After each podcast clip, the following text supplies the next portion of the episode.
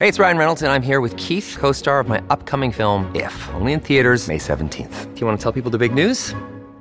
All right, I'll do. it. Sign up now and you'll get unlimited for $15 a month and six months of Paramount Plus Essential Plan on us. Mintmobile.com slash switch. Upfront payment of $45 equivalent to $15 per month. Unlimited over 40 gigabytes per month. Face lower speeds. Videos at 480p. Active Mint customers by 531.24 get six months of Paramount Plus Essential Plan. Auto renews after six months. Offer ends May 31st, 2024. Separate Paramount Plus registration required. Terms and conditions apply if rated PG. Estamos de vuelta con Sabor Caribeño, la información relevante que impacta en nuestro Caribe, junto a Diulca Pérez por Americano. Gracias por continuar con nosotros aquí en Sabor Caribeño, donde hablamos ahora de la trata de personas, específicamente de menores de edad, y la ACNUR tiene una gran preocupación. Haití es uno de esos países donde lamentablemente ni siquiera se han podido levantar las cifras de la trata de menores. Escuchemos parte de lo que está pasando en ese país. La extrema pobreza obliga a muchos hogares haitianos a pagar a un traficante para que crucen a sus hijos a República Dominicana con la esperanza de ofrecerles una vida digna. Sin embargo, muchos son abandonados o engañados. Steven fue utilizado como criado por una familia dominicana de Santo Domingo que lo maltrató. La situación de esclavitud que sufría alertó a un vecino que lo ayudó a huir hasta la frontera. Estuve tres años en República Dominicana, cuidaba el ganado. No querían enviarme a la escuela, estaba en la miseria. No querían comprarme ropa.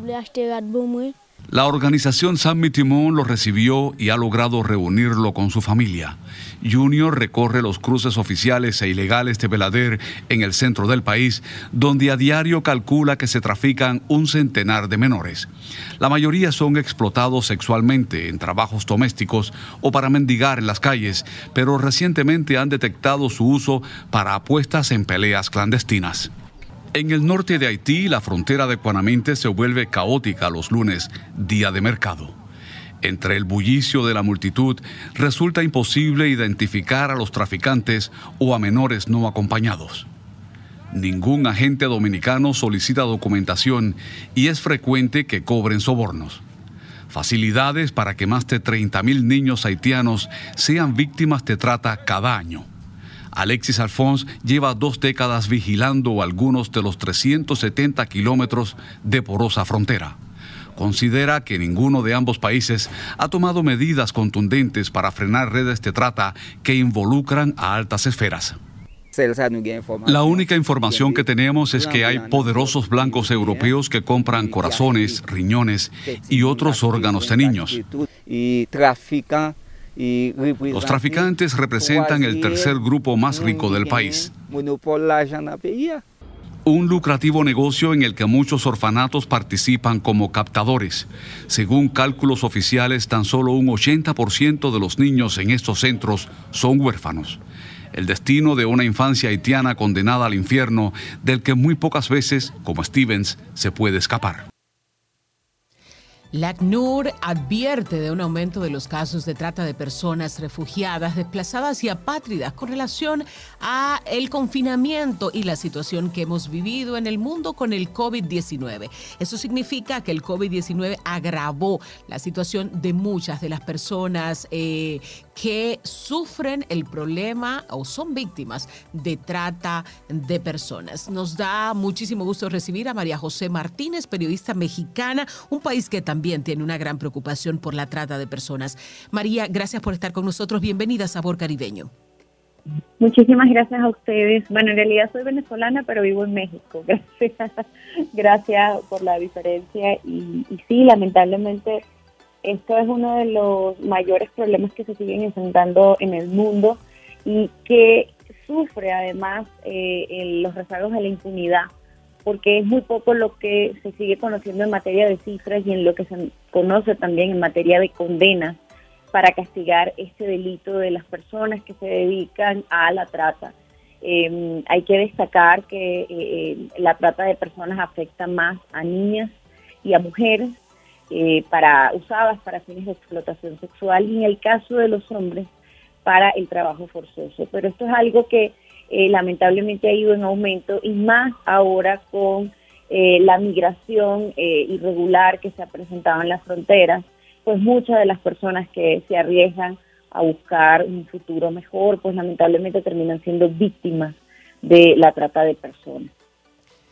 Bueno, María, la trata de personas, así como dices, tiene una infinidad de propósitos y redes eh, lo suficientemente herméticas y lo suficientemente amplias como para trasladar las víctimas de un país a otro. En la experiencia que has vivido en México como periodista, como investigadora de este tipo de casos, en este momento tenemos cifras muy preocupantes en América Latina, pero México lleva, eh, eh, lleva el caso más dramático, la desaparición de cerca de nueve mujeres por día y muchas veces las familias no saben cuál es su destino o aparecen muertas, pero no se le da toda la información de las condiciones, de si de alguna manera fueron abusadas, si de alguna manera fueron traficadas. O sea, no conocen la, los pequeños detalles del crimen. Sí, el fenómeno de la violencia realmente afecta a todos los países sin distinguir fronteras. Eh, por supuesto que cada país va teniendo su propia característica y su propio contexto, ¿no? Y el de México eh, es un contexto, pues, de que se vive lamentablemente eh, una, una grave crisis de derechos humanos y una grave crisis de desapariciones que se han reportado desde que se tiene registro desde el año 1964 y que eh, tiene como patrón su mayor perfil es eh, la desaparición de niñas y adolescentes entre alrededor de los 12 y 19 años de edad.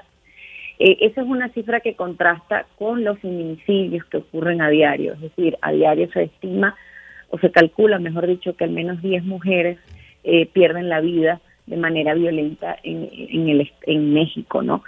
Pero eh, a pesar de estas cifras que son muy ruidosas, que, que realmente generan mucha preocupación y que sí es legítima y real la angustia que sienten las mujeres en México de que, que son víctimas de violencia nada más por condición de género, creo que es importante resaltar que en cualquier país está sucediendo esta situación.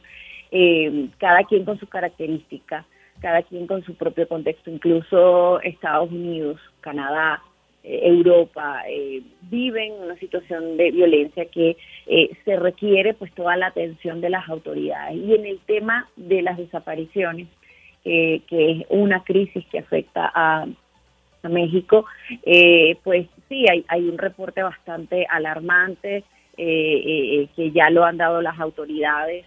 Se habla más de 16 mil eh, niñas, niños adolescentes que en este momento no se saben dónde, dónde están, que han sido reportados como desaparecidos y entre las cuales eh, podemos mencionar también el número de 24 mil mujeres, tal como lo decía la Comisión Nacional de Búsqueda en días pasados cuando se hizo eh, muy conocido un caso en México que trascendió incluso a la portada del New York Times, que es la desaparición de una joven llamada Devani en la ciudad de Monterrey. Eh, este, esta realidad sí golpea a México pero quiero insistir en que el, motivo de preocupación y la alerta sobre eh, las desapariciones, sobre la trata y en general sobre la violencia, que finalmente las desapariciones y, la trata de personas son expresiones de la violencia, es algo que nos tiene que preocupar porque es un tema global y que está afectando eh, de manera reiterativa con, con sus propios contextos, pero está afectando a todos, ¿no? Y hay que tomar medidas y hay que tomar y los estados tienen que tomar este, pues políticas públicas para atender esto que afecta a los hogares y que, permíteme agregarlo, em, durante la pandemia pues aumentó dramáticamente. Bueno, vamos entonces a sacarte un poquito de México y a ir a tu Venezuela natal. Venezuela vive una crisis económica ya hace muchos años y una, sobre todo, una salida masiva, tanto de hombres como mujeres de Venezuela buscando destinos. Y muchas venezolanas también han sido víctimas de la trata de personas a consecuencia de esta búsqueda, búsqueda desesperada de una mejor vida. Sí, sí, es que no solo es Venezuela eh, permíteme decirle, permíteme acotar esto, ¿no? Y es que esto hay que verlo como global. El tema de las fronteras y el tema de la condición de vulnerabilidad, pues va a aumentar, ¿no? Eh, recuerdo que hace poco se, se inició una campaña en, en Miami por porque viene venían eventos deportivos y una campaña de prevención a la trata. Es que cualquier eh, em, el, el, crimen organizado es muy organizado y es muy inteligente. Entonces aprovecha cualquier espacio, cualquier oportunidad para poder eh, generar eh, este espacio donde tú puedes vulnerar a las personas.